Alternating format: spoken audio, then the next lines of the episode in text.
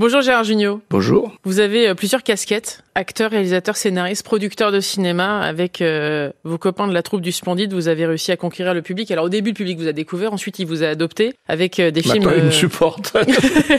devenus des films cultes hein, pour eux, même si ce sont d'abord devenus les nôtres finalement de films. Il y a Les Bronzés, Les Bronzés font du ski, ou encore Le Père Noël est une ordure en 82. Et puis vous êtes lancé dans une carrière solo, toujours en, en tant qu'acteur aux côtés de Patrice Lecomte, Jean-Marie Poiré et Christophe Baratier, qui vous accompagne donc depuis 2004. Euh, Ça a commencé avec les choristes. Vous êtes aussi un réalisateur au registre différent. Vous avez euh, déjà proposé des comédies sociales. On pense à Pinot Simple Flic, Scout toujours, une époque formidable. Depuis mercredi, euh, vous êtes à l'affiche du film Comme par magie de Christophe Baratier aux côtés de Kev Adams. Ce film raconte l'histoire de Victor, un magicien qui va devenir papa. La vie lui sourit hein, jusqu'au jour de l'accouchement. Tout va alors basculer. Sa femme décède en donnant naissance à leur fille. Il va donc devoir élever sa fille seul, mais ça, c'est sans compter, sans euh, le grand-père euh, fantasque qui va devenir sa nounou, et sur Nina, sa meilleure amie d'enfance, sa confidente et guide de vie en quelque sorte, comme par magie, euh, met en lumière l'illusion de nos vies et la confronte à la réalité du quotidien. Alors faut-il vivre sans ou avec illusion, Gérard Junior? Je crois que le cinéma nous permet d'avoir ces illusions. C'est pour ça que j'aime le cinéma, parce que c'est une manière de corriger un peu la vie. C'était Truffaut qui disait une chose assez terrible, il disait, si j'avais aimé la vie, j'aurais jamais fait de cinéma. Bon, moi, j'irai pas jusque-là, mais il est sûr que j'envisage le cinéma comme la vie en mieux, quoi on arrange la vie, euh, on vire tout ce qui est pas bien, tout ce qui est long, tout ce qui est ennuyeux, enfin pas toujours, hein. enfin dans le cinéma que j'aime, et on met un regard d'humour, de rire, comme dans ce film où il y a quand même beaucoup de moments de rire, et donc euh, bah ça arrange quoi, ça répare. Je crois que le rire est un, un médicament, hein. c'est des vitamines quoi. Est-ce que le rire c'est pas aussi une carapace par moment, une sorte d'armure pour se protéger Ah oui, euh, c'est à la fois une arme, donc c'est pour ça que le rire il n'est pas forcément révolutionnaire, il peut être extrêmement réactionnaire, extrêmement méchant blessant. Il y a plein de rires différents. Il y a des rires contre, des rires de moquerie, des faux rires d'enfants, et puis des rires avec. Moi, j'aime bien le rire avec. Je déteste le rire contre. En tout cas, dans ma vie privée, ça m'arrive. Mais disons que quand je fais des films ou quand j'y participe, je, trouve ça important de pas s'exclure du jeu parce qu'on est toujours le con de l'autre ou le, on a toujours les défauts de l'autre. Mais euh, ce que j'aime dans le cinéma, c'est qu'il y a des happy end, quoi qui n'existe pas dans la vie. On assiste à un face-à-face au départ entre ce grand-père euh, fantasque euh, qui est un clown, qui a comme seule armure finalement son nez rouge pour pouvoir se libérer, parce qu'il y a une vraie libération par rapport à, Mhm. à, à la situation et au drame effectivement, et aux deux drames qu'il a vécu. Et puis euh, il est face à, à ce magicien euh, qui lui aussi euh, est veuf, euh, qui est donc papa seul. Et on se rend compte à quel point c'est important euh, la transmission, c'est-à-dire qu'ils vont réussir à échanger, à communiquer et donc à se rapprocher par le biais de la transmission. Oui, et c'est essentiel pour vous la À transmission. S'adopter, je crois que c'est surtout l'adoption, s'adopter mutuellement, comme on doit adopter ses enfants, qu'on les ait faits naturellement, ou qu'on les ait adoptés. Euh, Il faut toujours un jour ou l'autre euh, adopter ses enfants comme il faut adopter ses parents. Moi, j'ai- passé beaucoup de temps hein, pour euh, finalement à réussir à adopter mes parents, avec qui j'avais des petits conflits, surtout mon père. Et j'ai réussi à faire ça, et j'étais plutôt content hein, de qu'ils disparaissent très tardivement que j'ai pu j'ai pu faire ça. Et c'est sûr que ce film c'est c'est c'est des gens qui se réparent c'est des gens qui grâce à, lui à son, son métier à la magie moi avec euh, cette petite cette petite fille qui nous répare aussi qui est absolument magnifique qui grandit qui prend deux ans dans le film. Et c'est c'est assez drôle parce que moi quand j'ai lu le truc je, ça, ça part mal et puis finalement le film il est d'une force et d'une légèreté d'une d'une beauté d'une humanité euh, très forte et je trouve que le la comédie avec euh, de l'émotion, bah, c'est ce qu'il y a de mieux, je trouve. Enfin, Le- personnellement. hein. Vous avez toujours aimé ce cinéma, effectivement, qui mettait euh, davantage en avant le beau, finalement le beau plus que la vie, un, un- un peu. Je voudrais savoir pourquoi vous faites du cinéma. J'ai fait un film qui a été un, un immense échec, qui s'appelait Rose et Noir, et qui était peut-être le film le plus euh, autobiographique, même si ça se passait au, au temps de l'Inquisition. Mais euh, oui, je crois que je- je- j'essaye de mettre du, du rose sur le, le noir de la vie. quoi. J'essaye de- de- d'embellir tout ça, peut-être parce que j'ai une, une vision euh, un petit peu... j'ai tendance à un peu être attiré par tout ce qui va pas et, et par les défauts. Alors j'en tire parfois de la comédie, et, euh, mais aussi on peut tirer aussi de la beauté et, et de l'huma- de l'humanité. Vos parents vous ont transmis le doute? Ah oui, mon père, c'était j'existe, donc je doute. Hein. Oui, non, mais, mais enfin, le, le doute. Euh, Je suis épaté par les gens qui n'ont aucun doute. Quoi. Vous savez, même dans ce métier, les gens qui disent faut pas faire ce film, faire ci. Si on les avait écoutés, j'aurais pas fait euh, Tandem, j'aurais pas fait euh, une époque formidable, j'aurais pas fait euh, Batignolles, j'aurais pas fait les choristes. Enfin bon, le doute, il est important. Après, il faut pas qu'il paralyse.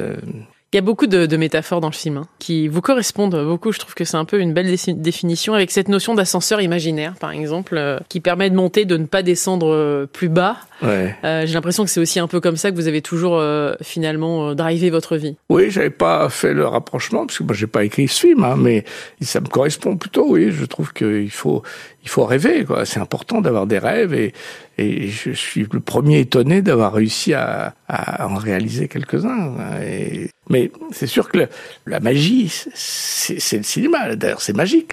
Les premières personnes qui ont vu des, des, des gens projetés sur un écran, nous on est habitués, mais ils sont enfuis, ils ont eu peur. C'est quelque chose de.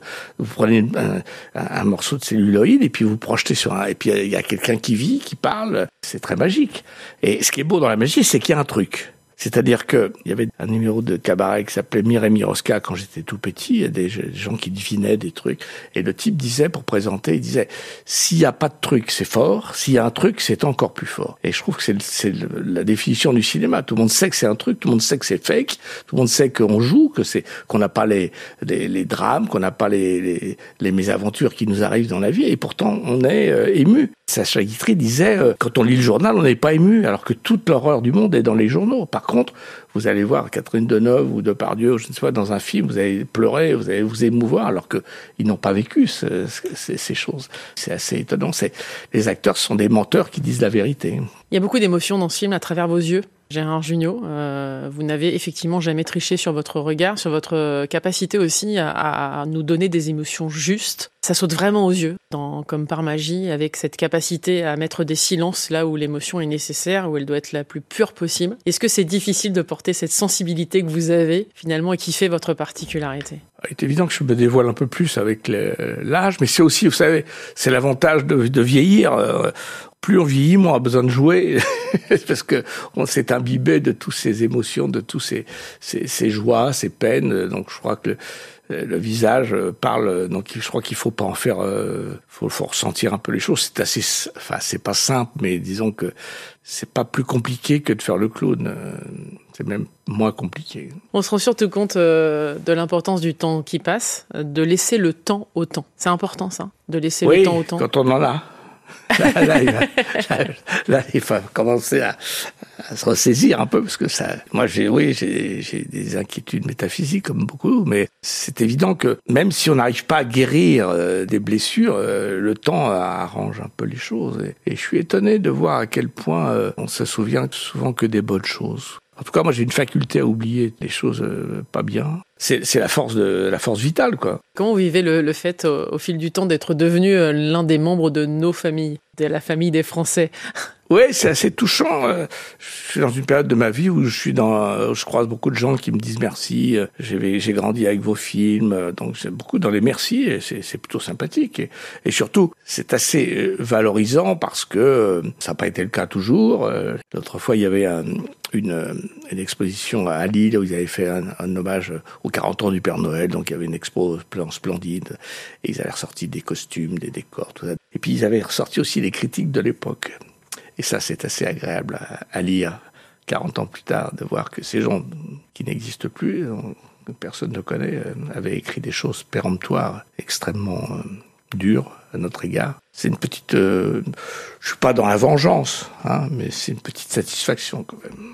Qu'est-ce qui a le plus changé avec le temps alors finalement? Entre ce moment où vous rencontrez euh, vos camarades de lycée, donc devenus vos potes de, de- et compagnons de route, Je sais et aujourd'hui Ah, beaucoup de choses ont changé. Puis moi, je suis pas dans le côté c'était mieux avant. Moi, j'ai pas eu, j'ai pas eu euh, cette période du splendide. On a fait des tas de choses formidables, on a beaucoup rigolé, mais j'avais quand même beaucoup d'inquiétudes. Moi, c'est pas une période très très apaisée dans ma vie parce que on se lançait dans un truc. Moi, je venais pas de ce métier. Mes parents étaient inquiets. euh, Nous, on était tous inquiets. On, on a emprunté pas mal de sous pour construire deux, trois théâtres. Il fallait que ça marche. Donc, euh, et puis ça n'a pas marché tout de suite. Ça a marché relativement vite. On faut pas se plaindre. Mais moi, j'étais vraiment très inquiet. Et, euh, je crois qu'à partir de 35, 40 ans, ça s'est mieux passé parce que j'étais déjà un peu plus installé, vous savez. Et d'ailleurs, c'est ça qui est bien aussi dans le film, qui est très euh, juste, c'est que moi j'ai eu un môme à 30 piges et, et, euh, je m'en suis occupé, mais j'avais aussi beaucoup à m'occuper de ma carrière, ce qui est le cas de- du personnage de Kev qui partageait et qui va finalement un petit peu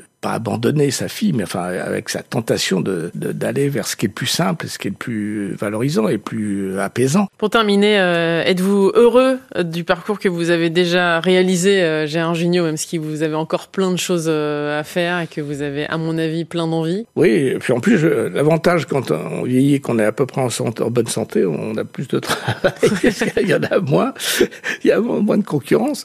Non, mais oui, je suis heureux. C'est vrai que je suis plutôt euh, pas heureux parce que j'ai pas fait que des choses euh, remarquables, mais je dois dire que je suis content de pas être resté. Euh, nous, c'était notre inquiétude d'être les stars des années 80 euh, avec un comme le mec qui chante toujours la même chanson. Ça, je trouve ça un peu un peu difficile. Là, là entre tous les films qu'on a fait au Splendide, plus les ceux que j'ai fait personnellement.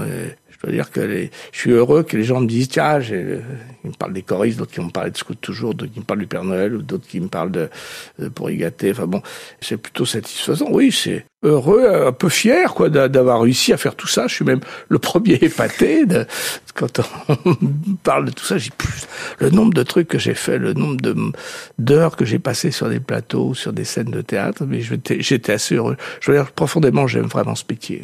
Merci beaucoup, Gérard Junior, d'être passé dans le monde d'Elodie sur France Info, euh, comme par magie, et donc disponible au cinéma. Et faut parler aussi de la petite Claire Schuss, qui est absolument formidable, qu'on connaît par la télé, mais qui est là, elle est solaire, elle est extraordinaire dans le film. C'est la révélation du film. Absolument. Merci beaucoup.